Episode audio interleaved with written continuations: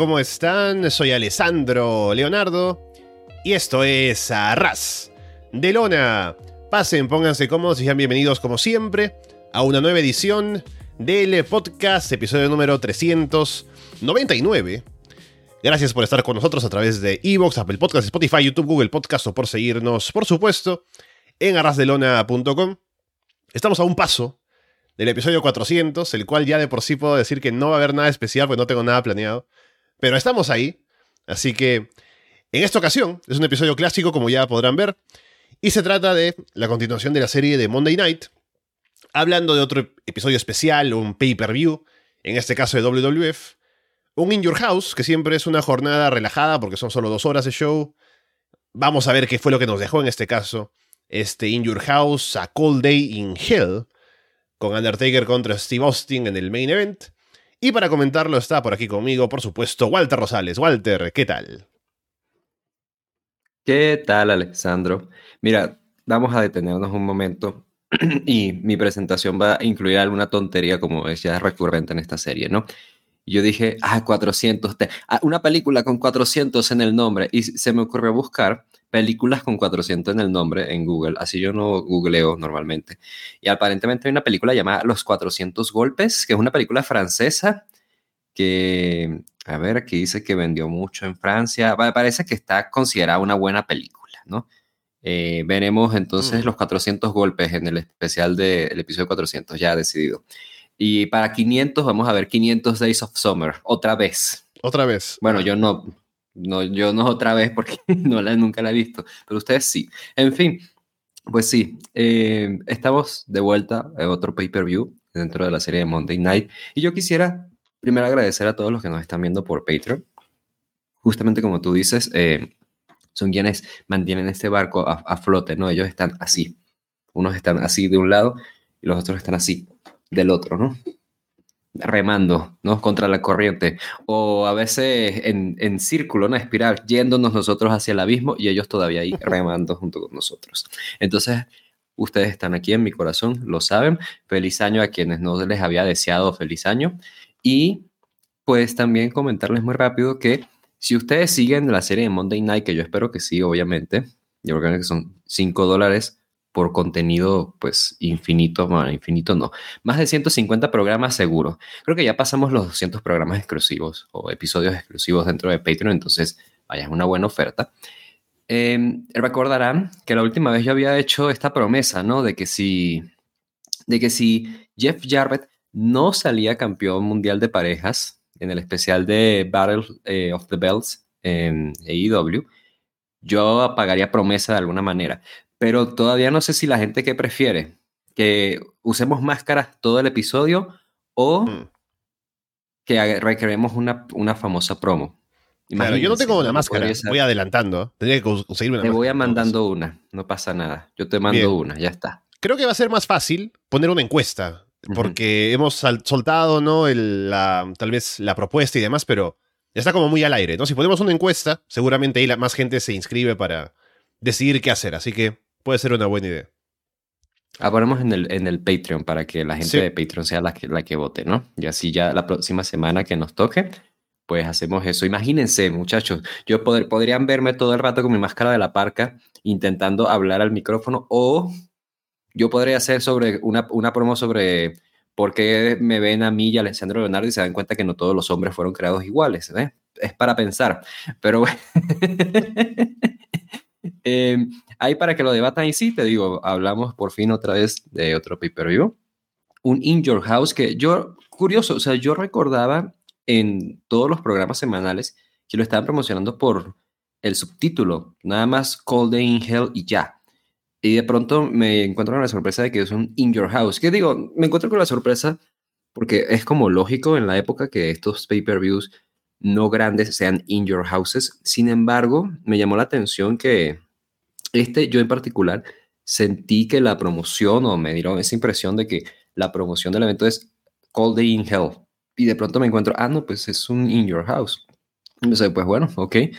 Y entonces eso conllevaba que pues precisamente es un pay-per-view pues corto, es un pay-per-view de apenas y dos horas, eh, con combates pues normales, ¿sabes? No así como la gran cosa pero que creo que aún así me dejó un buen sabor de boca dentro de todo, eh, me dejó una buena impresión y al menos como pay-per-view de transición creo que es cumplidor. Y bueno, tiene algunos detalles pues bastante interesantes, ¿no? Es la primera vez que vemos enfrentarse por un título mundial a Stone Cold Steve Austin y Undertaker, por ejemplo, y también estamos viendo un combate inédito, según yo recuerde, porque igual tú me puedes corregir, Alessandro, entre The Rock y y Entonces, algunas cosas interesantes por ahí que nos dejó y nada, ¿por qué no empezamos de una vez? Sí, ¿por qué no empezamos? Yo te digo por qué. Porque he visto acá ah, buscando en Rotten Tomatoes acerca de la película con 400 en el nombre, ¿no? Vi la que tú decías, los 400 golpes, la película ah, francesa esta, es del 59. O sea, es bastante antiguo. Pero tiene un muy buen puntaje, tiene un 99% del tomatómetro, ¿no? Así que parece que está bastante buena. En cambio hay otra, que se llama 400 días, que es de 2015 y tiene 22%, ¿no? Así que puede que esté un poco más dentro de lo que es nuestro usual gusto por las películas aquí en el programa. ¿Cómo que nuestro usual gusto? ¿Por qué me metes a mí en ese paquete? O sea, como a mí me gustan las cosas malas, ¿no? Bien, así que ahí está, al menos para pensarlo, pero bueno. Vamos ahora sí, con In Your House a Cold Day in Hell. Empezando con Flash Funk contra Hunter Helms Hemsley. Flash viene sin las Funkets, dicen que es por miedo a China, que no aparecen. Flash saca a Hunter del ring. Hunter sujeta al referee afuera para que China golpee a Flash por la espalda. Hunter domina. China golpea a Flash desde afuera también. Hunter salta desde una esquina y Flash lo recibe con una Big Boot. Flash salta en un crossbody desde una esquina, el público se levanta con eso, pero Flash no, no, no cubre en ese momento. Que podría haber sido un buen falso final, pero decide levantarse para hacer otra cosa. Hunter lanza Flash en un back suplex desde la segunda cuerda. Y Hunter remata con el pedigree para llevarse la victoria. Luego China también ahí eh, entra para levantar a Flash por un buen rato y luego lo suelta entre piernas sobre la tercera cuerda. Así que bueno, victoria para Triple H sin mucho más.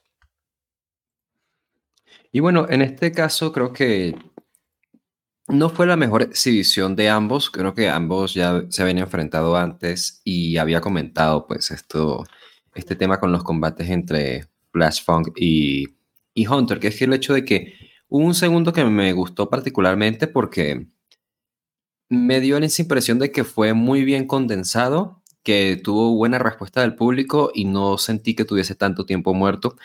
En este caso fue pues mucho lo contrario, ¿no? Es un opener improvisado, hubo bastante tiempo muerto debido pues al, al dominio de Hunter que ya estamos acostumbrados y de hecho nos deberemos de ir acostumbrando porque este es el estilo que Triple H terminaría iterando para poder convertirse en un main eventer, ¿no? Eh, para la época, aún así, pues siendo este luchador heel de baja cartelera, pues no es tan atractivo, al menos en mi opinión. Entonces, sí, fue un opener que no me, no me gustó demasiado, no me emocionó, ¿sabes?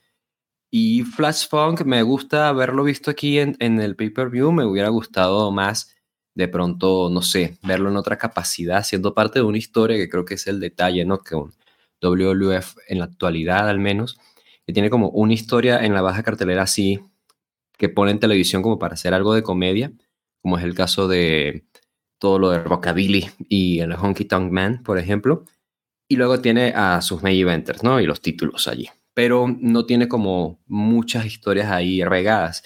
Eso de hecho se convertiría en un problema en el futuro, porque eso es algo que de hecho han criticado del estilo de, Vince Russo, que es el hecho de que le da una historia a todo el mundo.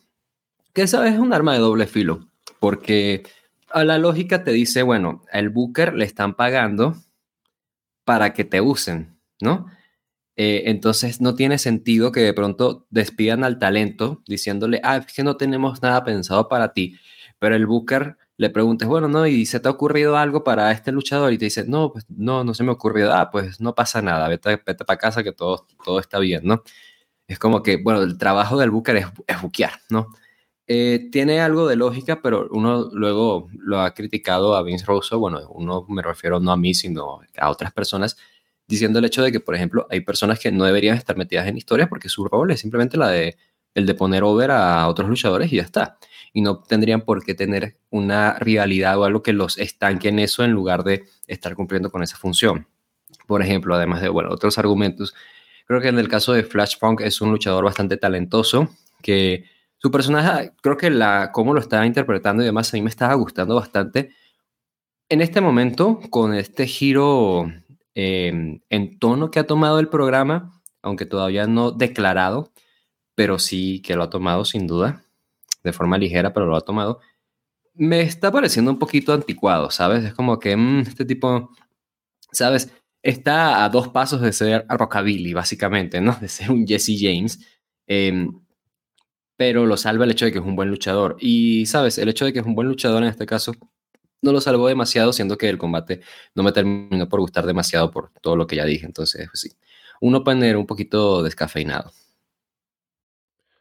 Sí, al menos lo que vi fue que por momentos cuando Flash, porque es, un luchador que no es del montón en WWE porque, o en WWF, por las cosas que hace, el estilo que tiene, así que es llamativo para el público. Y por eso cuando hace sus comebacks, ¿no? Cuando hace sus saltos y demás, genera buena reacción del público. Algo que podía aprovecharse tal vez un poco más, pero tiene muy poco protagonismo en el show. Así que en este caso, verlo ahí salir a hacer un combate con Hunter era claramente para poner over a Hunter sin mucho más. Y eso fue. Al menos lució bien. No sé si a estas alturas se replantearán darle algo más a Flash Funk. Porque por un momento tuvieron como algún interés, sobre todo cerca de su debut, pero nunca realmente en serio. Así que no le tengo mucha fe a que quieran darle algo más de pantalla, pero tal vez algún ajuste en el personaje, ¿no? Un poco traerlo algo más cerca a lo que sería el estilo de la actitudera. Tiene algo por ofrecer ahí que es diferente a los demás, pero no le sacan mucho provecho y solamente fue como un siguiente paso en la historia para llegar al Hunter contra Goldas, que es lo que se está vendiendo principalmente. Luego muestran los asientos vacíos de la Hard Foundation en primera fila, que serían para el main event. Ponen imágenes de Ken Shamrock en UFC. Jim Ross luego entrevista a Shamrock. Se ve que más temprano Vader y Mankind lo atacaron en backstage y Shamrock dice que no lo van a sacar de concentración. Luego Todd Pettengill le entrevista a Rocky Maivia en backstage. Recuerdan su debut en Survivor Series, su victoria por el título intercontinental, su derrota ante Owen Hart. Rocky dice que puede que el triunfo le llegara muy pronto, pero ha aprendido mucho en su ascenso y también en su caída. Ya veremos ahora en el combate que es Rocky Maivia contra Mankind. Jim Ross le dice The Rock a Rocky, así como más temprano también le había dicho Triple H a Hunter, así que un visionario el hombre. Rocky no genera mucha reacción. Se escuchan algunos abucheos durante su ofensiva también. Mankind salta en un cannonball sobre Rocky desde el filo de ring hacia afuera. Rocky le aplica el rock bottom a Mankind en la rampa que sigue sin ser su finisher. Rocky aplica el shoulder breaker Hace un gesto antes de subirse a la tercera cuerda. La gente abuchea ahí con el gesto. Rocky salta en un crossbody. Mankind se da la vuelta al caer para aplicar la mandible claw. Rocky se desmaya. Mankind se lleva la victoria. Y el público queda contento con la derrota de Rocky Maybe. Obviamente, Rocky Maivia y Mankind en el futuro tendrían enfrentamientos más destacados, entonces por eso es muy curioso y llamativo verlos enfrentarse por primera vez, ¿no? Por verlos enfrentarse además por primera vez en un pay-per-view.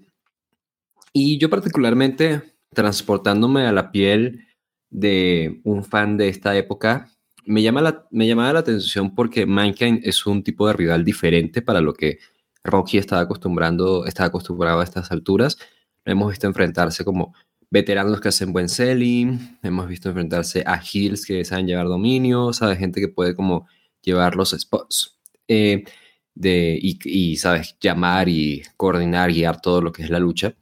Eh, con Mankind es interesante porque Mankind es alguien que en efecto puede hacer esto que ya comento, tiene un buen selling, es un veterano que puede pues llevar el combate contra Rocky, pero además el estilo de brawler de Mankind es uno el cual no había compartido Rocky, entonces ya podía verse que el combate podía ser algo diferente.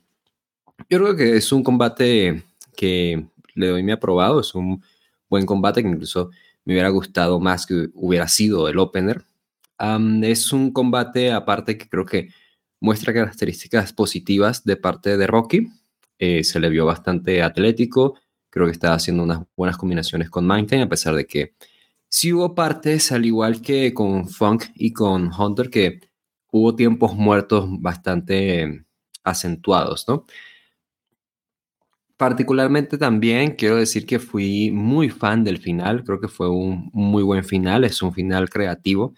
Y, sabes, es, curioso porque es, eso es un arte que creo que se ha estado perdiendo mucho, sobre todo por este hecho de que hoy en día estamos acostumbrados, bueno, voy a sonar un poquito Jim Cornette con mi comentario, ¿no? Pero em, siento que la, lo que está intentando emular mucho eh, los luchadores de hoy en día, los que se están creando en esta generación, que se están convirtiendo poco a poco en luchadores, es con esta idea de que el finisher de un combate siempre tiene que ser este spot que está casi que viéndose a kilómetros, ¿no? Muy a lo, no sé, muy a lo batalla de un anime, ¿no?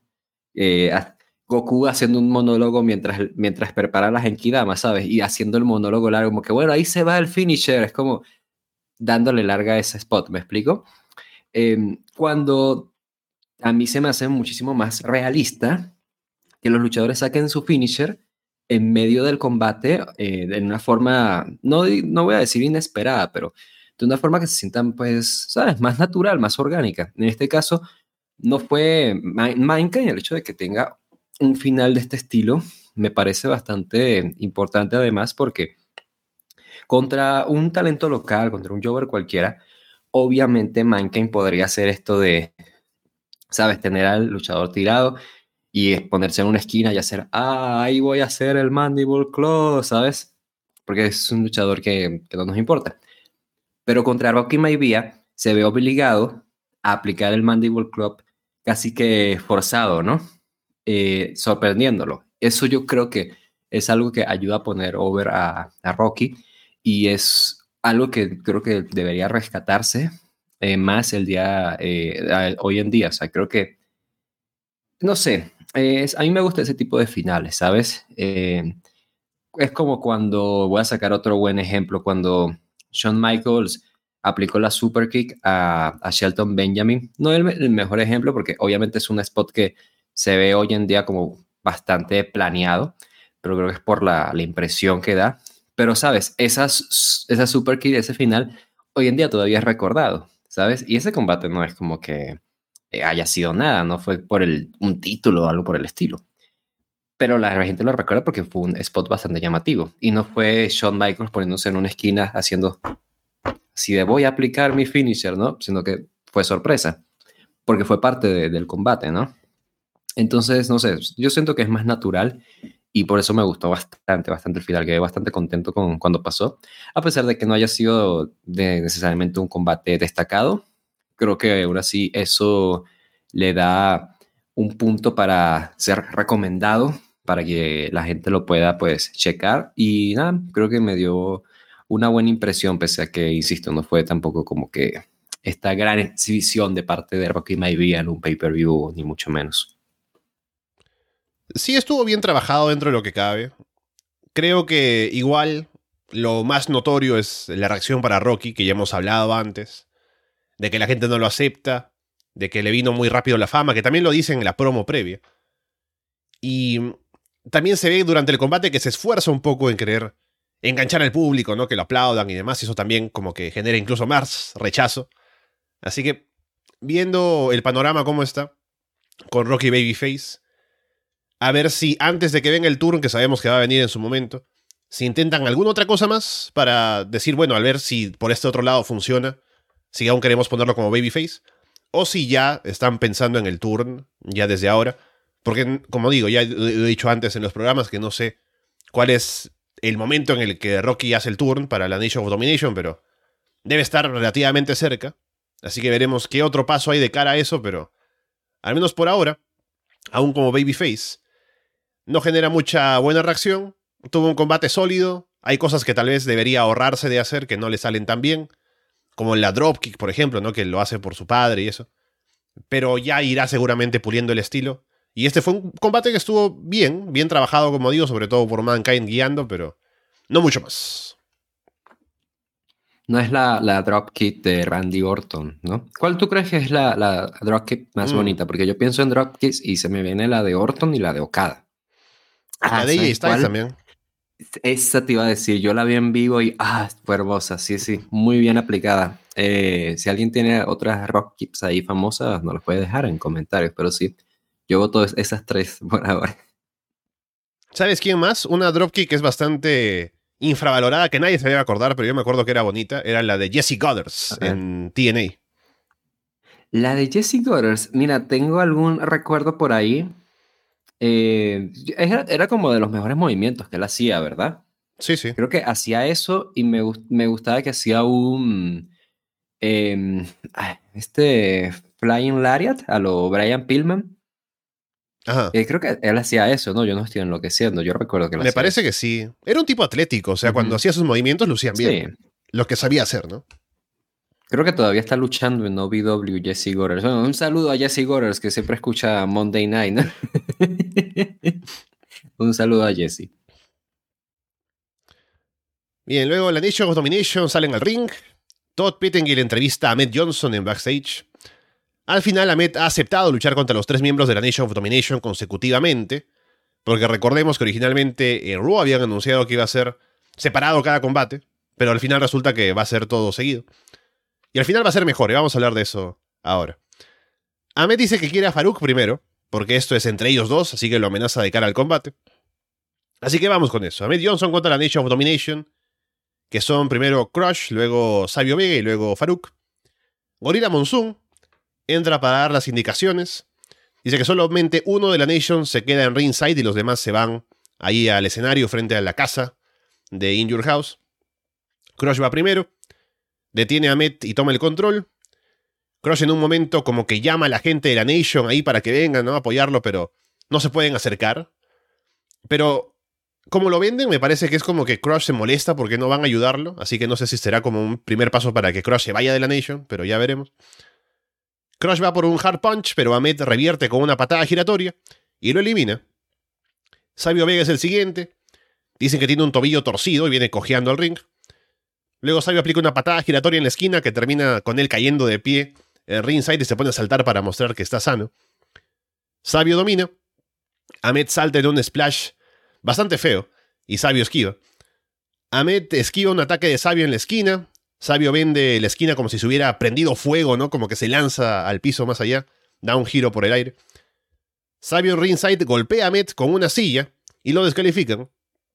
Sabio sigue golpeando a Met con la silla luego de que suena la campana, ablandándolo para Faruk. Faruk entra al ring, aún con el cabestrillo en el brazo, pero se lo quita para mostrar que ya no tiene nada. Faruk domina a Met. Ahmed atrapa a Faruk con un Spinebuster, aplica el Pearl River Plunge. Luego Ahmed se tarda en cubrir porque está lastimado y Faruk sobrevive. Faruk ataca la rodilla de Ahmed y remata con el Dominator para llevarse la victoria y salvar a la Nation of Domination de tener que deshacerse. La verdad es que, te digo, yo estaba esperando esto, eh, de que fuese como combate, luego un combate en medio, algo así por el estilo. y en vez de eso fue esto, fue un combate Gaulen, ¿sabes? De toda la vida. Em, el combate en sí creo que es mejor, em, por lo mismo de que si no hubiésemos tenido que tener estos tres combates repartidos a lo largo del show, y hubiera, pues, sí, eh, golpeado un poco la calidad del show, en mi opinión. No sé si valía la pena igual de pronto intentarlo eh, en un Raw, como yo especulaba que, te, que podía haber pasado. Bueno, aquí lo tuvimos y hablando de lo que ya tuvimos, creo que el primer combate contra Crush, em, sabes, em, a mí me, me, llamó la atención que el buqueo no fuese al revés, ¿no? O sea, igual me hubiese gustado que en lugar de primero ir contra Crush y luego contra Sabio, que se descalifica, hubiese buqueado de esta forma, hubiese hecho algo así como de que le dijeran a Crush de que, de que se descalificara, ¿sabes? A propósito, que lo golpeara con una silla a Ahmed, ya a él no le gustara eso, algo por el estilo, ¿no? Y ya luego de eso fuera contra Sabio y pues este comeback de parte de Ahmed, pero ahí sorprende Farouk y gana y, ¿sabes? Es como que poniendo over a, Ahmed de cierta forma. Me hubiera gustado. Claro, si no, me, imagino, ¿no? Ahora hablando de eso, puede ser como que a lo mejor podrían haber hecho que Sabio vaya primero para tener un mejor combate, durante, que tenga más tiempo, ¿no? Luego Ahmed le gana a Farouk, mejor, mejor dicho, Ahmed le gana a Sabio. Y cuando va a ir Crush, hacen la toma de la cámara con Farouk hablándole al oído, ¿no? Y Crush como que, what the fuck, ¿no? Y de pronto va, tiene que descalificarse. Y Crush queda molesto por eso. Y así nos ahorramos la parte de Crush, que fue la más floja del combate. Y pasamos la misma Sí. historia, ¿no? Pero con Farouk al final. Sí, es como, es una historia en la cual definitivamente el orden de los factores altera el producto, porque ya ves, tú y yo estamos pensando, ya pensamos en dos alternativas en las cuales estamos contando la misma historia, estamos ahorrándonos tiempo, que ayuda al pay-per-view sin duda, y que al final está poniendo más over a Met, que es lo que queremos lograr con este combate, a pesar de que no consiga la victoria, queremos mantenerlo como alguien over, porque se está enfrentando a tres tipos en una sola noche y todo lo demás, ¿no? Eh, entonces ahí creo que fue el fallo. Y lo que fue particularmente este primer combate eh, fue, vaya, mostrar las carencias de, de cada uno, ¿sabes? Eh, Crush y Ahmed Johnson son tipos que definitivamente son powerhouses, objetivamente lo son, ¿no? Eh, y eso es lo más amable que podría estar diciendo de, su estilo in ring. Eh, Ahmed es alguien atlético, pero es alguien que no tiene el mejor cardio. Y Crush es alguien al quien se le ha intentado, ¿sabes?, pujar de ciertas formas en el pasado, darle otro enfoque, otros gimmicks que ayuden a que sea mejor recibido por el público. Sin embargo, no ha terminado de encajar porque no creo que tenga pues ese nivel, ¿sabes? Así de sencillo.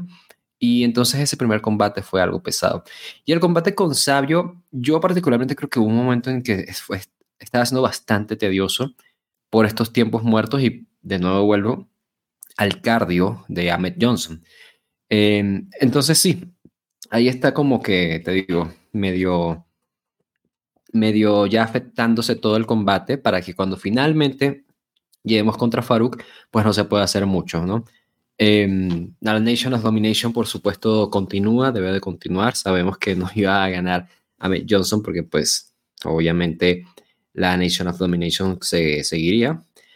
Ahora aquí la pregunta es, bueno, esto no es el final, obviamente, porque es un combate que no es, digamos, eh, que dentro de, dentro de lo que conocemos en el wrestling, un combate de estas características nunca es como el, último, ¿no? Eh, la historia continúa ahora. Obviamente mi mente se va, bueno, ¿qué puede apostar Ahmed para poder seguir yendo en contra de la Nation of Domination? Y bueno, eso ya lo averiguaremos. Yo en este momento no tengo la respuesta muy honestamente, no la tengo, pero ya lo veremos. Por mientras creo que, te digo, es, es un combate, hablando todo del todo el Gauntlet, que es pobre debido pues a lo que estoy comentando, las carencias dentro del ring de parte de Ahmed y de, de una parte de, de, su, de sus oponentes. Que aún así creo que fue lo mejor buquearlo de esta, de esta forma, de que fuesen los tres combates seguidos, aunque definitivamente hubiese cambiado ese orden o esa forma en la que lo buquearon para lograr mejor esos objetivos que, que al final era lo que querían conseguir con este combate de Ahmed Johnson contra la Nación. Sí, básicamente lo que ya hemos dicho, el combate con Crush fue el más flojo. Cuando entra Sabio, Sabio que es más móvil inmediatamente, que el combate como que se ve mejor porque Sabio se mueve mejor, ¿no? En el ring hace más cosas, así que mete un poco más de acción. Pero al final todo lleva a que Ahmed pues no pueda vencer todas las adversidades que le ponen al frente. Así que se justifica bien en el buqueo. Y ya decía que funciona mejor así porque, imaginándome que hubiera sido un combate separado, en tres partes, era un poco más difícil contar la historia, tal vez, ¿no? A menos que Ahmed saliera luego con un vendaje, ¿no? Que lo lastimaron y demás. Pero es mucho más sencillo contarlo en un espacio así reducido, en un solo segmento, que se entiende y fluye mejor, ¿no? Así que creo que fue una buena decisión al final. Eh, no le ganaron necesariamente con trampa. Sí hubo el ataque con la silla, ¿no? Pero al final Farouk le gana básicamente limpio. Claro que se viene con el cansancio y el, daño de anteriores combates. Pero tal vez podrían haber contado o hecho un poco más de énfasis en ese punto. Pero bueno, por lo pronto la Nation le ganó a Met. Así que veremos cuál es el paso siguiente. Y sí, creo que hemos, que hemos hablado de los, tal vez las alternativas de cómo se habría podido buquear este combate de mejor manera. Habría sido mejor, pero aún así no estuvo tan mal como me imaginé que podría haber sido. Sobre todo si hubiera sido separado, que hubiera ocupado más espacio en el show. Mira, y estaba pensando, ya se me vinieron algunas dropkits a la mente. ¿Sabes cuál estaba Mm. pensando? Eh, Rouge. Rouge tiene una buena dropkick, no como los que estábamos hablando, pero es una buena dropkick. Se ve fuerte, aparte, ¿no? Eh, a mí me gusta la de eh, Austin Theory, me gusta. Austin Theory es... Mm. Yo voy a salir en, en defensa de Austin Theory, voy a hacer un video, ¿no? Media hora yo explicando por qué Austin Theory me gusta.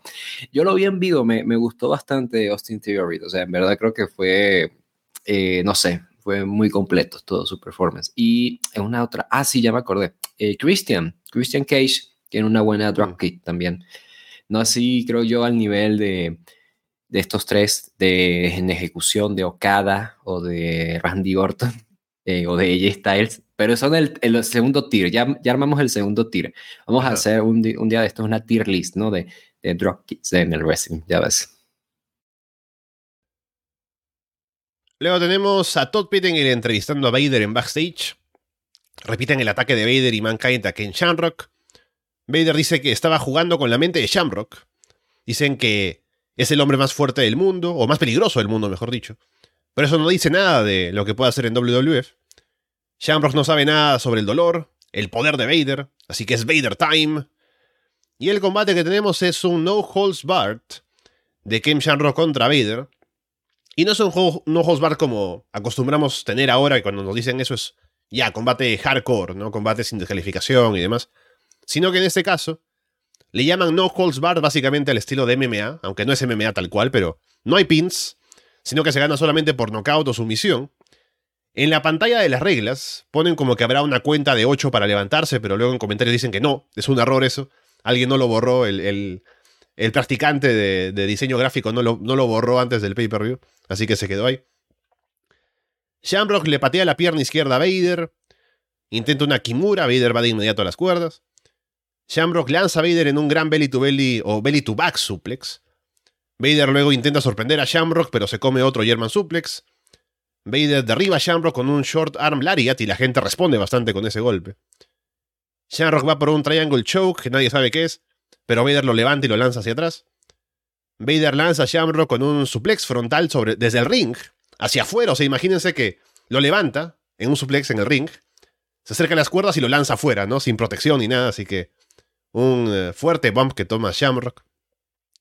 Luego Vader lanza a Shamrock contra las gradas metálicas un par de veces. Vader domina, busca sumisiones. Vader salta en un moonsault, pero Shamrock esquiva. Igual Vader como que lo toca un poco. Shamrock suelta duros golpes en una esquina. Vader se lo devuelve con un golpe de antebrazo que derriba a Shamrock y se ve bastante duro. Shamrock atrapa a Vader al final en el ankle lock para someter y llevarse la victoria. Mira, esto te va a encantar.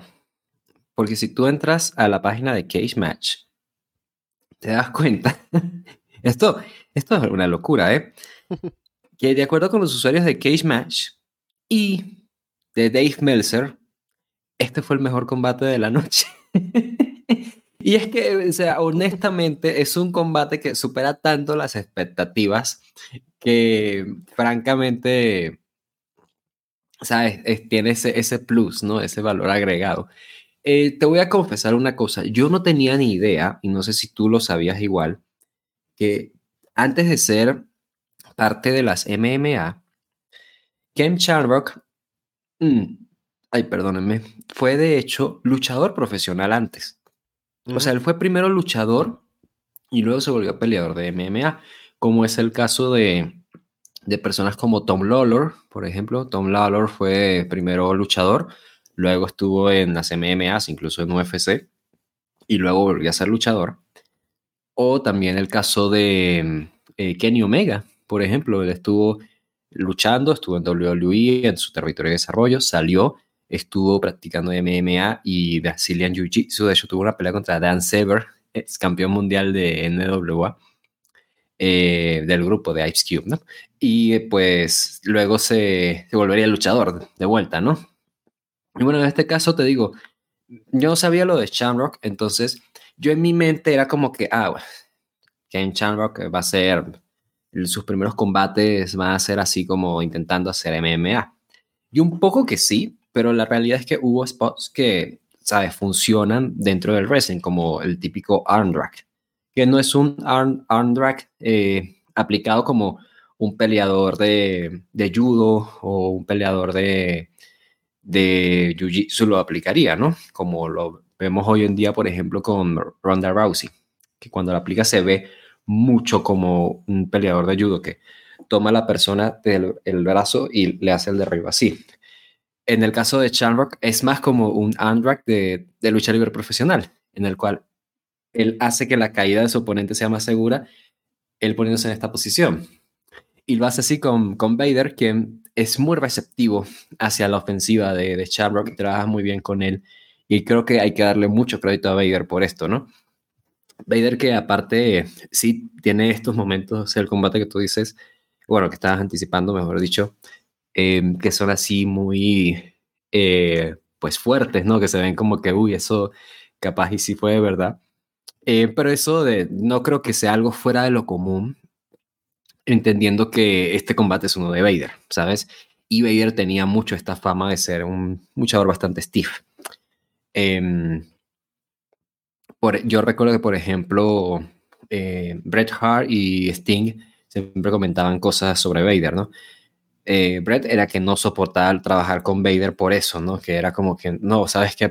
Me convencieron de ser heel porque así no voy a tener que trabajar con, con estos otros heels, ¿no? Incluyendo a Vader. Y Sting que llegó a mencionar, a mencionar que el, tipo era la persona más, más dulce del mundo, ¿no? Luego se disculpaba, no, perdón, te golpeé muy fuerte, ¿no? En bastidores. Y creo que no se sale de lo, de lo normal, entonces es un buen combate, la verdad es que un buen combate, creo que fue una buena exhibición de parte de, de Shamrock. Obviamente es un combate que va mucho de spot, spot, spot, spot, no es como que un combate, sabes, armado así para que vaya avanzando y contándote algo.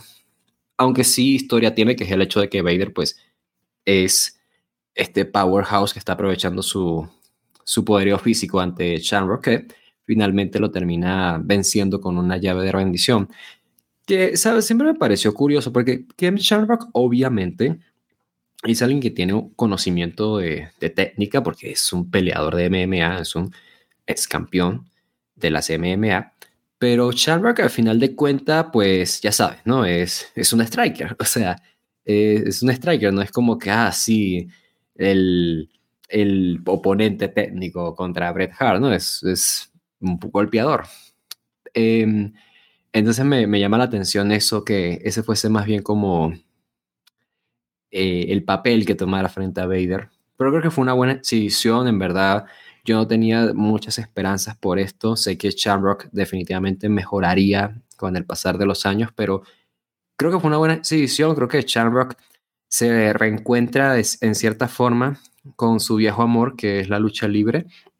Y mira qué sorpresa verlo aquí teniendo un combate destacado en contra de Vader, que pese a que lo entierran y lo entierran y lo entierran en comentarios injustificadamente, pues termina teniendo pues un, también él una buena exhibición porque es muy parte responsable de, de el, el buen hacer de este combate. Y yo quisiera despedirme con un dato curioso Ahí, ahí te va. ¿Tú sabes cuál fue la última pelea de MMA en la carrera de, de Ken Shamrock?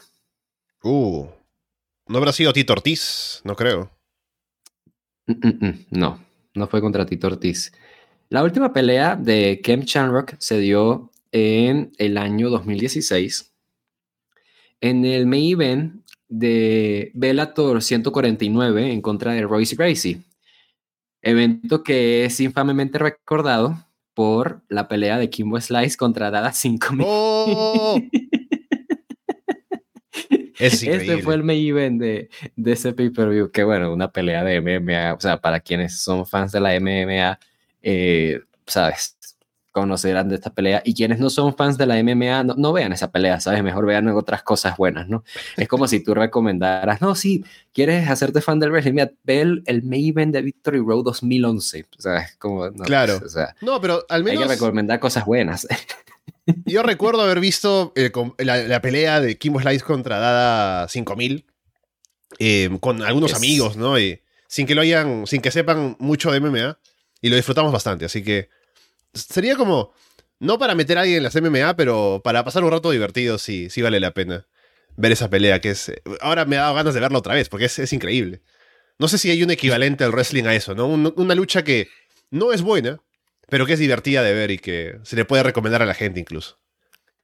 O sea, tiene, tiene que haber. ¿Sabes qué es lo que pasa? Cuando yo, yo me he dado cuenta, me di cuenta luego de eso cuando me fui haciendo más fan del wrestling, de que cuando una vez tú entiendes por qué un combate es malo, em, eh, empiezas a, ver esos combates, pero precisamente como una forma de, ah, esto es lo que es un combate malo, ¿sabes? Como casi que a propósito, ¿no?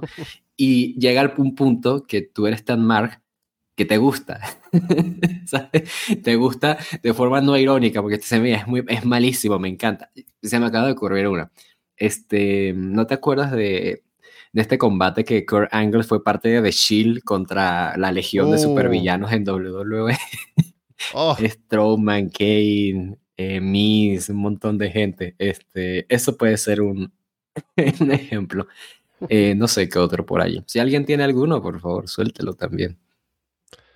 Sí, bueno, y del combate solamente agregar que igual pienso que fue bastante bueno, bastante mejor de lo que esperaba que iba a llegar a ser. También me gusta que un poco ya Shamrock por la figura que tiene y por cómo se le ha vendido, quiere acostumbrar un poco al público de WWF a entender algo más de sus misiones, ¿no? Porque a diferencia de, por ejemplo, WCW, donde hay un poco más de reacción cuando gente como Dean Malenko va por una llave, ¿no? Pero no tanto así, ni, ni siquiera porque en esta época el público de wrestling reconoce las llaves, pero que son los finishers, ¿no? Como el Texas Cloverleaf, el Sharpshooter, el Chicken Wing de, Bob Backlund, ¿no? Pero cuando alguien agarra una llave en otros momentos del combate es como una, una llave para descansar, ¿no? Una transición o algo. Pero con Shamrock, si cada llave que aplica lo venden como que, oh, puede acabar acá el combate, se puede rendir, ¿no? Tal vez pueda hacer que los combates de él sean más interesantes en cuanto a reacción del público pero eso habrá que verlo y trabajarlo con el tiempo. Igual creo que lució bien, creo que le hizo bastante bien este combate para presentarlo ya de una mejor manera al público, porque tuvo esa exhibición horrible hace un tiempo en Raw, que no dejó nada. Así que aquí verlo en un combate competitivo con Vader, que es un luchador que ha tenido combates por título mundial. Y además también con buen selling, ¿no? O sea, haciendo que el combate funcione bien. Creo que es un buen primer paso ahora sí para que Shamrock se establezca como un luchador más dentro del roster y que se pueda pensar en él como para hacer combates con otra gente, ¿no? Como para subir en, en, los, en los rankings de los títulos y demás. Así que me gustó la presentación, en este caso ya oficialmente de Shamrock en un combate con un luchador de verdad de WWF. Y veremos cuál es el siguiente paso ahora para él, luego de ganarle a Vader. Y añadiendo sobre eso mismo, creo que algo muy rescatable de, del performance de Shamrock es que precisamente él te hace creer que cada llave podría ser el final del combate por cómo él la, también la vende, ¿no? no la vende porque la está recibiendo, sino la vende por cómo está aplicándola. Eh, es mi mayor es, no, es, no es mi mayor problema, es uno de mis grandes problemas con la lucha libre mexicana, que aquí se, cuando se entra este llaveo y contra llaveo, y esto yo siempre lo he criticado, incluso en frente de luchadores, he tenido los huevos de hacerlo, es de casi que, bueno, yo te, ahora dame tu brazo, ahora yo te voy a hacer esta llave, ok, ahora si me permites tu pierna, por favor, es como, no hay nada de, de, resistencia, ¿sabes? No hay nada de resistencia y no te crees que está pasando de verdad, o sea, no se ve como un baile, ¿no?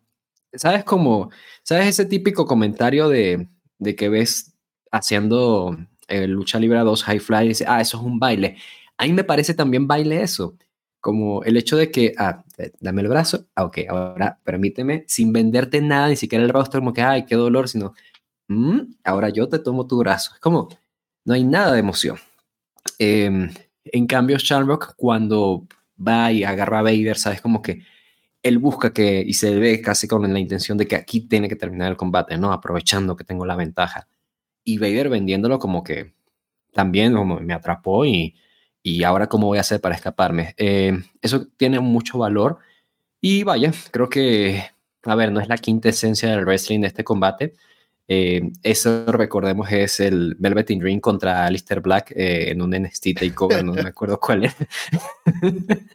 es. Hoy no estoy bien old school, muchachos, así lanzando referencias a quien la taje.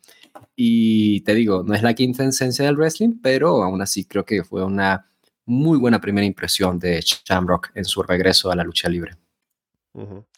Sí, o sea, si se puede esconder la colaboración que hay en el wrestling y se nota como un esfuerzo, una competencia, sea de high flying, de llaves, lo que sea, es ahí donde está, donde está el realismo de ver un combate. Todd Pittinger entrevista a Stone Cold Steve Austin. Dice él que no le interesan los asientos vacíos. Luego de patearle el trasero a Undertaker, puede hacerlo con los cinco de la Hard Foundation para enviarlos de vuelta a Calgary en sillas de ruedas. Y vamos con el main event, que es por el título de WWF. Undertaker contra Steve Austin. La Hard Foundation aparece luego de que Taker y Austin ya están en el ring para sentarse en los asientos de primera fila. Austin se lanza a atacar a Taker para que empiece el combate. Taker saca a Austin del ring. Austin se acerca ahí donde está la Hard Foundation y va por Owen Hart. Lo jala para que salte la barricada y golpearlo, ¿no?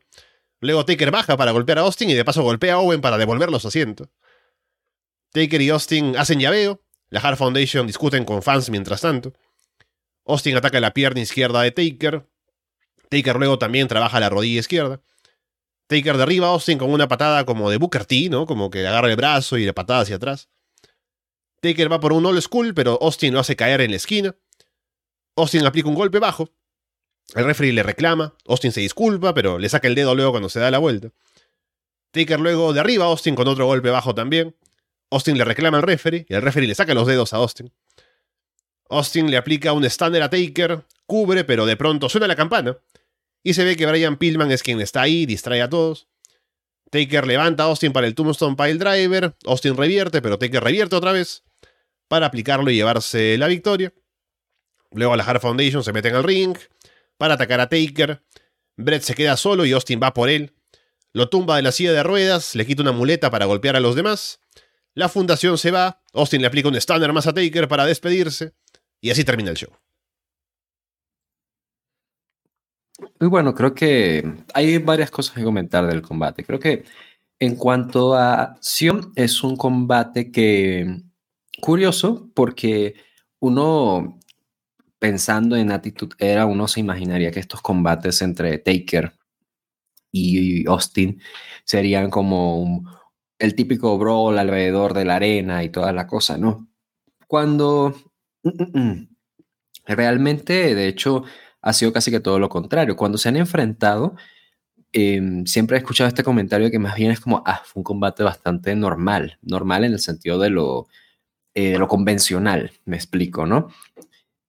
Eh, como por ejemplo fue un main event de SummerSlam que alguna vez tuvieron, que fue un combate como muy de main event de, de wrestling, ¿sabes?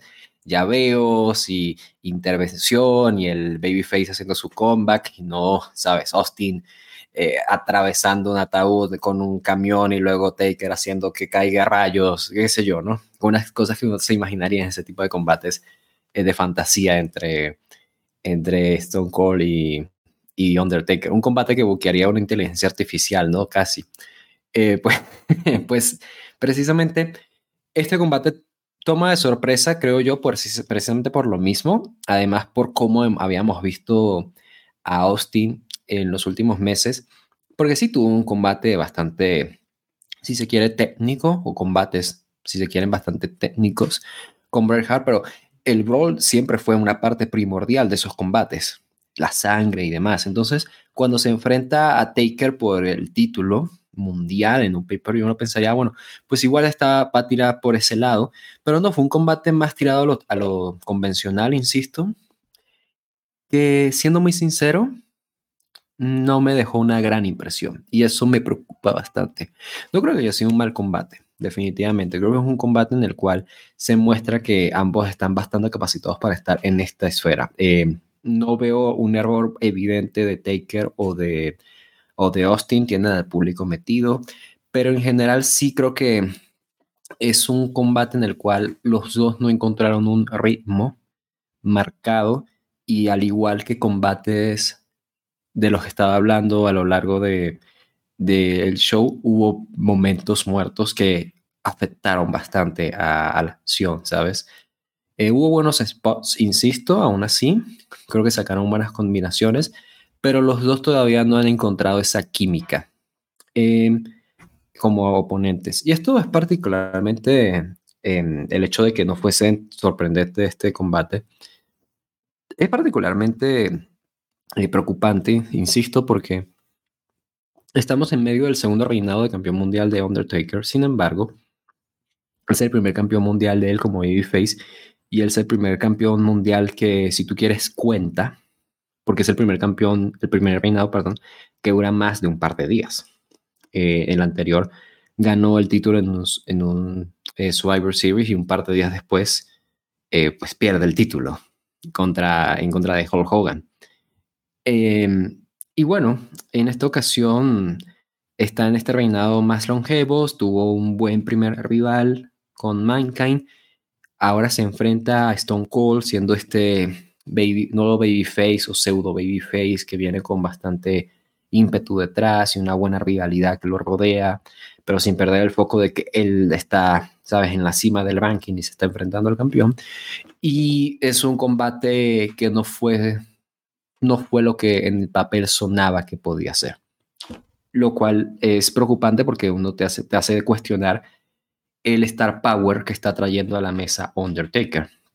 Y no ayuda que en el post-match, que a mí me gusta, es un post-match que aún así hace, hace que prevalezca Austin por sobre el campeón.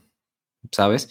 Que eso de hecho se convertiría en una de las mayores críticas a Austin, que Austin eh, siempre tendría estos cierres de pay-per-view, ¿no? De, bueno, sí, perdí, pero no importa, Stoner, ah, y celebra, ¿no? Es como, ya, bueno, es como que obviamente eso fue un segmento en el cual Austin dijo, bueno, está bien, pierdo, pero si me dejas hacer mi Stoner al final, ¿sabes? Casi que así, ¿no?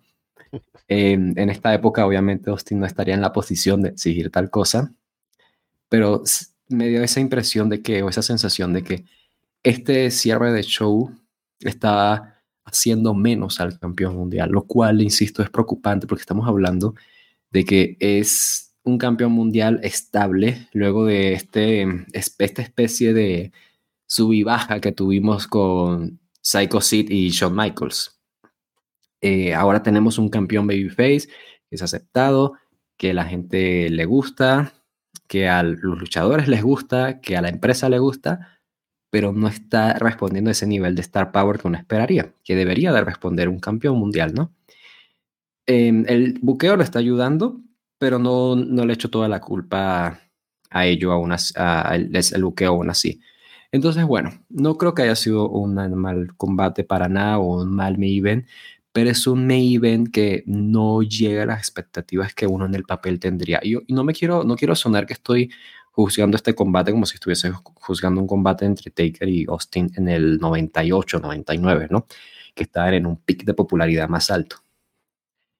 Juzgándolo con estándares de, del 97, eh, aún así creo que siguen, siguen quedándose algo cortos y no llegan a esas expectativas que uno, uno tendría por verlos estos dos luchando, eh, trayendo el momentum que trae cada uno. Creo que Creo que es un combate que me deja algo ahí que desear. Y el post-match, te insisto, a mí me gustó, creo que estuvo bueno, pero tiene, trae un problema a la mesa que, bueno, vamos a tener que probablemente discutir conforme veamos, eh, viendo cómo sigue siendo, pues, las rivalidades e historias en las que se va involucrando Taker hasta que eventualmente termine perdiendo el título, ¿no? Sí, yo estoy de acuerdo con lo que dices. Justamente iba a decir que viendo el show semana a semana, Undertaker y Steve Austin son dos de los actos que están más over en WWF. Solo junto a Bret Hart, ahora Hill, a Shawn Michaels, que está inactivo todavía. Luego de ellos no hay nadie que esté como a ese nivel. Entonces era como tal vez el, el main event de pay-per-view más fuerte que podían hacer en este momento por el título de WWF. Y aún así, como que, o sea, igual que tú, no estoy hablando de Undertaker y Steve Austin, como que quiero ver un combate de ellos y ya pienso en la figura de Austin legendaria, la figura de Taker también, sino solamente en el 97, ¿no? En este, en este momento. igual, siendo fan de WWF, es el combate que quiero ver del roster. Y me lo ponen aquí por el título de WWF y se esfuerzan por hacerlo sentir no épico, ¿no? Porque la Hard Foundation está en ringside, se meten a hacer sus cosas. El final con Brian Pillman y la campana es como que le quita bastante, o sea, es bastante anticlimático con lo que estaba pasando en el ring. Entonces es como que todos esos elementos y el combate mismo en cómo lo trabajan, que también te estoy de acuerdo contigo en que aún no he encontrado la química como para hacer un mejor combate entre los dos, hace que se sienta menos importante y menos épico de lo que debería haber sido, con todos los elementos que estaban de camino a la lucha. Que tampoco que se trabajara tanto, la rivalidad en sí misma, pero por los nombres involucrados nada más y por la importancia que tienen en el show actualmente, esperaba más. Y me quedé a medias, lamentablemente. Así que sí, es, fue una decepción de combate, sin ser malo, o sea, está bien. Está al nivel del Shamrock contra Vader, puede que sea mejor incluso en, los ojos de algunos, dependiendo de quién lo, quién lo vea. Pero por las expectativas, se queda bastante por debajo. Así que es una lástima, y veremos si el reinado Undertaker puede levantar un poco, porque hasta ahora no ha ofrecido demasiado. El combate con Mankind estuvo bueno, pero sigue sin sentirse tan importante en comparación con lo demás. ¿no? ese combate no fue main event de su pay-per-view, fue el Austin contra Brett, que tampoco fue tan bueno en ese caso. Así que estamos en un momento en el que ese reinado de Taker está como a la deriva y habría que ver si hay alguna manera de levantarlo un poco, de que se sienta más fuerte, más convincente. Pero por ahora estamos así. Y el siguiente camino, el siguiente paso, mejor dicho, es King of the Ring. Así que veremos si hay algo más que haya que presentar. Mientras tanto, no estoy seguro si es, porque estamos ahora en mayo en junio Skin of the Ring, sí. En julio otro In Your House, en agosto SummerSlam. Así que sí, el siguiente pay-per-view, si me salen bien las cuentas, sería King of the Ring, así que veremos qué protagonismo tiene el campeón en ese pay-per-view y qué otras cosas se pueden hacer de cara a lo siguiente en su reinado. Así que bueno, sí llegamos al final de este In Your House, a Cold Day in Hell, viendo lo que pasa en WWF, a ver qué pasa con la Hard Foundation, con Steve Austin, con el campeón Undertaker.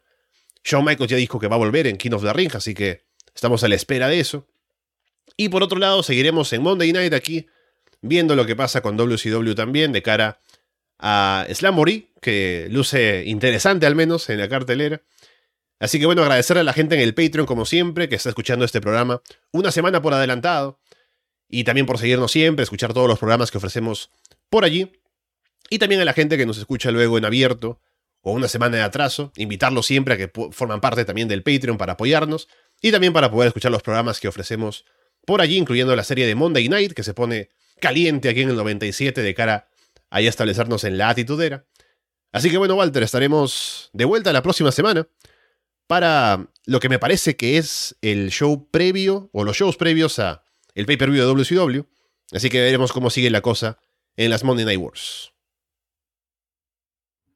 Ojalá se pusiera más cliente también por acá. Mira, Ciudad de México en enero está complicado, eh, sobre todo para alguien del Caribe. Pero sí, estamos pendientes, sobre todo, te digo, creo que fue un pay-per-view que cumple, eh, ya, ya les explicaba. Y obviamente las cosas pues se siguen poniendo cada vez más y más este, peliaguda, ¿no? En 1997, más, cada vez cogiendo más actitud y entrando a ese periodo en el cual pues ahí sí que es una nueva temporada, ¿no? O sea, ya entrando a algo pues muchísimo más pesado. vamos a tener que cambiar el, el, tema de entrada de Monday Night por, qué sé yo, pones, pones algo así en YouTube, pones copyright free primero para empezar, ¿no? Y pones... Eh, eh, Rage Against the Machine Type It, ¿no? Algo así, ¿no? algo así por el estilo, a ver qué, si conseguimos algo, te digo. Eh, va a ser casi que un cambio no de aire, ¿no? Una nueva temporada por cómo se va a poner, pero mientras estamos disfrutando de ese camino, tú lo dices, obviamente, reiterar ese agradecimiento a la gente de Patreon. Ustedes están aquí, ya lo saben, aquí en mi corazón, en el corazón de todos los de Arras de Lona. Y pues nada, obviamente seguiremos acá trayéndoles más y más contenido cada semana. Y a ver entonces con la encuesta qué se decide y pagamos promesa porque Jeff Jarrett no es campeón en una empresa y wow, o sea, solo tardamos cuántos, 23 años en entender que no había que hacerlo siempre campeón de algo, pero bueno, 23 años y también esperar que un joven fan eh, allí por Jacksonville pues envejeciera, ¿no? Y se volviera dueño de una empresa de, de wrestling y dijera, ah, ok, no debo cometer este error. Eh, y bueno, aprendió de los errores de otras personas. Igual a mí me callan la boca mañana y resulta que Jeff Jarrett le gana a Darby Allin, ¿no? Algo por el estilo, ¿no? Algo así. Pero por mientras no le ganó a The Acclaim. Entonces vamos a quedarnos con eso y, y, vamos a pagar promesa dependiendo de cómo la gente lo diga, ¿no? Y si tú quieres ver esa promesa cumplida al máximo, ya sabes, tienes que unirte al Patreon de Barcelona y quienes ya están, rieguen la palabra del Evangelio del Patreon de Barcelona. Todos un abrazo y gracias por su atención. Con eh, todo eso dicho, por ahora los dejamos de parte de Walter Rosales y Alessandro Leonardo. Muchas gracias y esperamos verlos pronto.